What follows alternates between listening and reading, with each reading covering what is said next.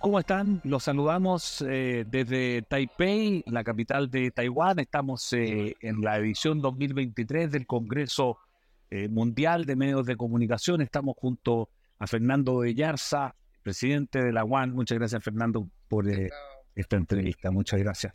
Primero, la, significación. ¿Qué, qué, implica? ¿Qué significa estar haciendo este Congreso sobre medios de comunicación en Taiwán?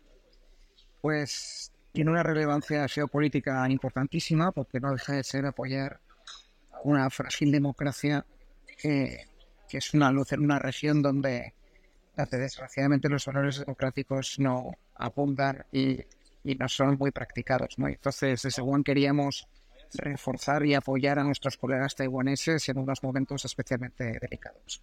Claro, por supuesto. Eh, en tu discurso eh, mencionaste que, el tema de la democracia, el valor de la libertad de expresión, la libertad de prensa, eh, son una de las cuestiones relevantes en una reunión de estas características, ¿no?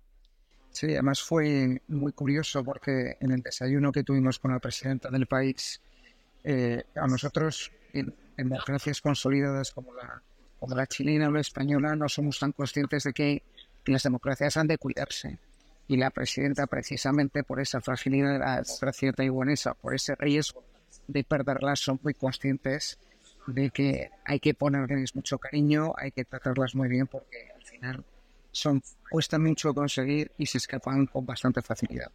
¿Cuántos medios de comunicación, cuántos países han llegado a esta reunión? El, Libero es eh, el medio que ha, podido viajar desde Chile eh, a esta reunión. Eh, ¿Con cuántas personas más estamos acá pues estamos rozando el millar de personas y aproximadamente de 65 países. La verdad es que para ser un lugar tan remoto y tan difícil de llegar, vosotros lo habéis podido comprobar, porque llegar desde Chile es toda una aventura, pero, pero bueno, la verdad es que se han superado las expectativas y, la, cita se puede considerar todo un éxito por número de, de representantes y por la procedencia de los mismos. Fernando, eh, como presidente mundial de, de los medios de comunicación, de la prensa escrita, ¿cómo dirías tú que, es el momento que vive actual nuestra industria a nivel mundial desde esta perspectiva que tú puedes tener? Pues la verdad es que mm, diría que excepcional, pero llevamos viviendo mucho tiempo en la excepcionalidad. Es verdad que la erupción de la inteligencia artificial generativa parece, y los expertos, y estos días lo estamos pudiendo comprobar, eh, lo denominan como la disrupción total, ¿no? Pero yo soy razonablemente optimista porque yo vengo de un pequeño periódico regional y me dijeron que la revolución digital acabaría con nosotros y hemos multiplicado por 10 nuestra compañía y en el entorno digital yo soy muy de la teoría darwinista de que aquí sobreviven no los más fuertes sino los que mejor se adaptan. Y esto, nuestra profesión se ha convertido en un ejercicio de adaptación en los últimos años y, y bueno, yo creo que esto es otra oportunidad para poder plantar cara como David contra Goliat a estos grandes gigantes tecnológicos que nos acechan.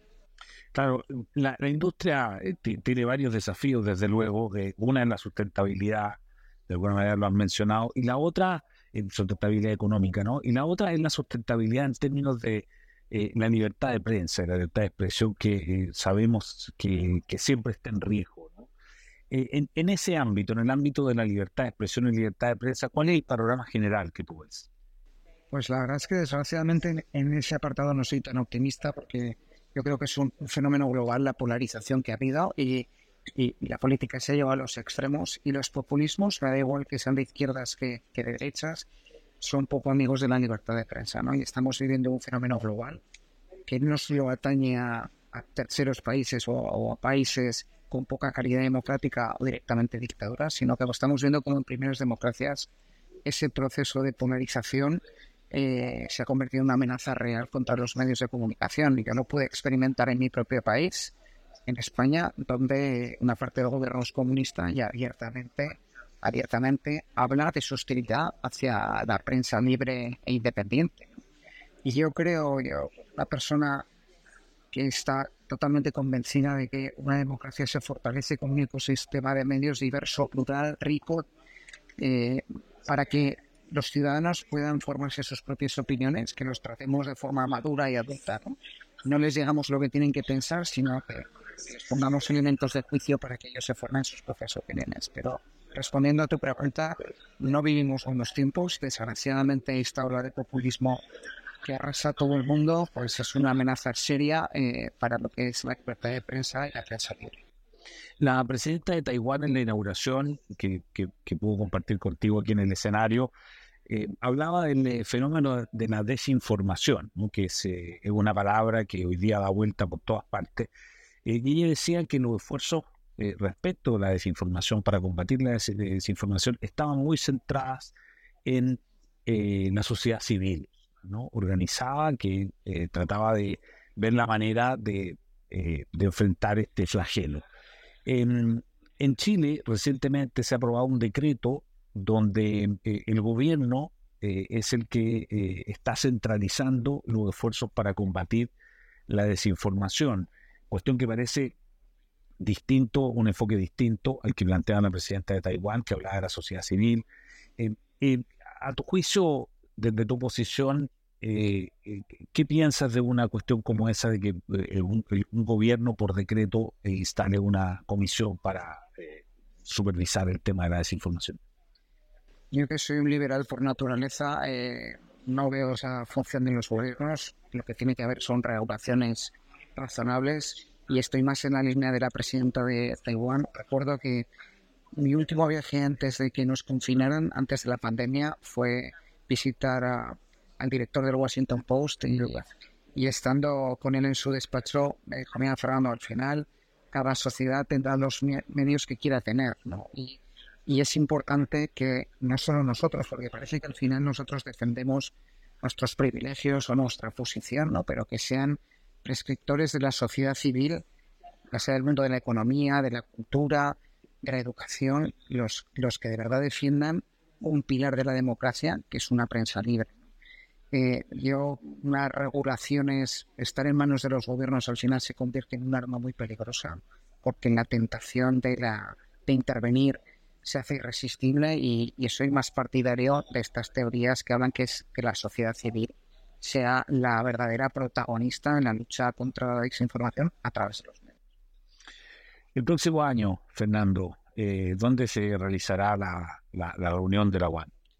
Pues el próximo año, a final de mayo, nos encontraremos, si Dios quiere, en Copenhague. Eh, la verdad es que a mí me hacía especial ilusión, aunque quería ver a cabo mi mandato en Latinoamérica, eh, pero es verdad que Escandinavia es un sitio puntero en, cuanto a transformación digital, las nuevas tendencias y creo que va a ser un encuentro muy inspirador, además de que logísticamente es más fácil llegar a Copenhague que no a Taipei, pero es cierto que el caso escandinavo es un caso de éxito, encontramos unos niveles de suscripción altísimos, unos niveles de ingresos muy importantes y unas democracias muy fuertes, porque ellos son unos firmes convencidos.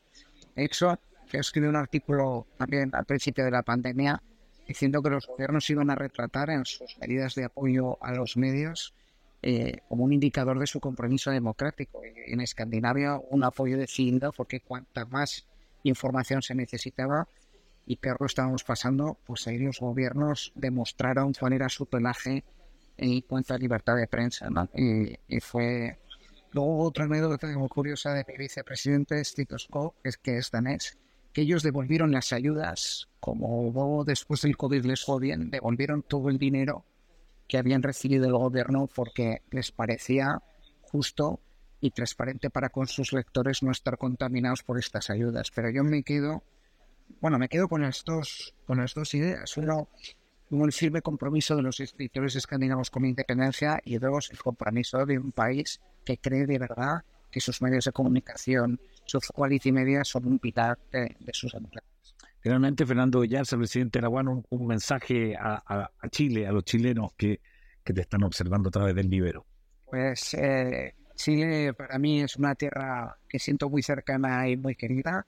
He seguido mucho los últimos acontecimientos y, y la verdad es que Chile para, para nosotros es la Suiza latinoamericana, es ese país de referencia, es un ejemplo yo que estudié economía, tanto el modelo de pensiones como, como, muchas recetas eh, han sido todo un referente para nosotros. Y, y, la verdad es que hemos visto con preocupación a veces, eh, según qué movimientos o según qué revueltas, ¿no? decíamos, si hasta Chile está así, el mundo se acaba, ¿no? Pero ver a Chile volver a la senda de la sensatez y, del rigor, pues me da mucha tranquilidad porque es, es un faro dentro también de muchas turbulencias que hay en un continente que, como digo, para un español es tan cercano, tan querido y que siento tan cerca. Yo, como presidente mundial, pues represento a todas las naciones, pero en mi toma de posesión eh, que ya tenía alma iberoamericana y,